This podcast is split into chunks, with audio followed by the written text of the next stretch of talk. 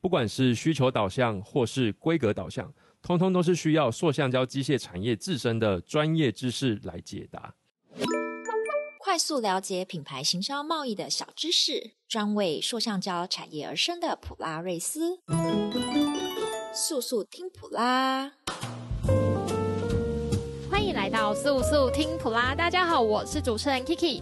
今天这一集邀请到二零二二台北展入获许多粉丝的普拉讲堂讲师，也就是我们普拉瑞斯 SEO 工程师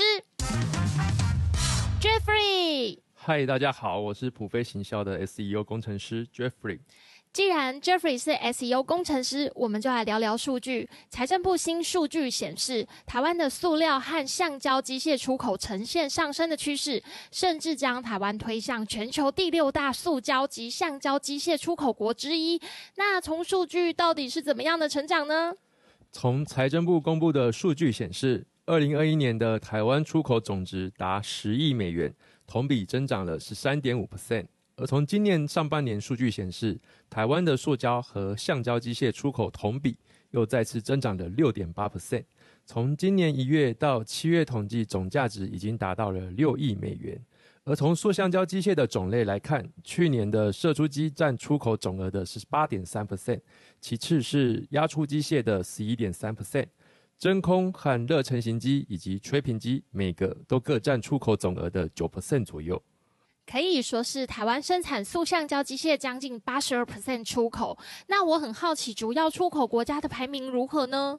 在去年，台湾塑橡胶机械出口前五位市场分别为中国大陆、越南、美国、印度和泰国。另外值得注意的是，德国市场，它正成为台湾塑橡胶机械行业日益重要的市场。在二零二一年，德国的出口同比增长了一点五倍，并在今年一月至七月期间就强劲增长了六十九 percent，已经是台湾出口市场排名的第十四位了。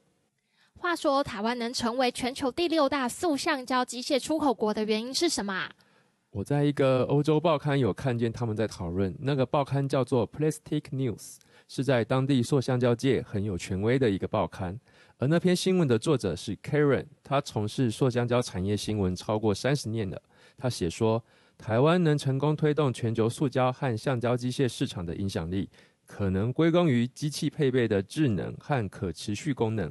最新的机器是全电动式和数位化的，它能让加工厂节省成本，并减少其生产过程的碳足迹。其他优势包括交货时间短、灵活性和整合供应服务。而在欧洲市场举办的二零二二年 K 秀，包括富强新、士林机械、华龙集团、捷茂机械和全宝工业在内的多家台湾领先机械制造厂，将以“台湾智能塑橡胶机械走向绿色”的口号参展。哇哦，都是普拉瑞斯合作的厂商呢。刚刚说的这些最新的数据，是最近欧洲塑橡胶媒体在报道关于台湾塑橡胶产业数据的相关新闻。所以这些厂商透过普拉瑞斯的协助，真的走出台湾，迈向国际了耶。今天的主题就是收录在普拉包包第四百三十九期中的塑橡胶机械的美角。就是 SEO 的美角，由本篇总编辑 Jeffrey 现身说法。话说，为什么塑橡胶的美角会跟 SEO 的美角有关联呢？首先，对 SEO 搜寻引擎最佳化来说，好的网站内容可以帮助网站在搜寻引擎的排名获得更高。而且，如果内容品质够好，同时还能获取搜寻使用者的品牌信任度，更可以树立权威性，增加搜寻引擎上的免费曝光。所以我们要做的就是借此培养一批我们的品牌忠实粉丝。当企业已经有许多专业知识内容，绝对会比没有产出任何内容的厂商更具有说服力。哦，也就是说，想要抢攻前面的排名，我们就应该要多多新增有关于塑橡胶美角的内容，来帮助搜寻者解惑，这样才能够产生信任感。想要让网站被更多人看见吗？SEO 不做好，真的不行啦。对呀，如今 COVID-19 影响全球，疫情对于塑橡胶产业产生了许多的影响，例如出货递延、工商展览停办等冲击。产业服务的数位转型已不再是选项，而是必要项。在 B to B 采购模式的深度评估阶段，非常依赖网络搜寻引擎的资料搜集，像是常见的搜寻引擎 Google、Bing、百度、Yandex。来收集这些所需的采购评估资讯。其中占搜寻市场最大的 Google，它还有一个特别功能，就是排名第零位的精选摘要内容。若是网站内容能够被选上精选摘要，无疑是王冠加冕获取最大的背书。那要怎么样才能够争取到这项王冠呀？普拉工商，德国展最后广告曝光版位卡位喽！打造品牌推向国际，实体结合虚拟 O2O 行销方案，让你在德国展把握时机，强力曝光。德国展线上专区版位剩下最后五名。普迷一起秀 K 秀，立即查询普拉瑞斯。要能争取这项王冠，正是前几集有提到的内容策略 SEO。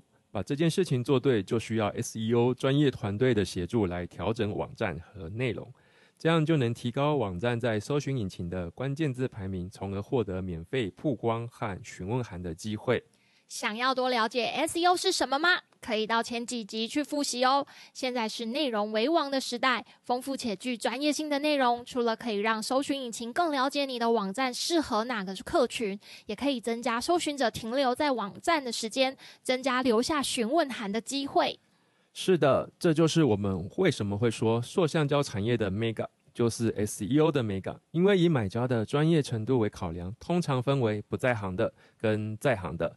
而那些不在行的买家，在找寻机械时，会非常仰赖卖家的咨询以及引导，这样才有办法挑选出合适的机械产品。而他们的搜寻关键字词的类别，通常会是需求导向，例如想要找一台能够做什么产品的机器。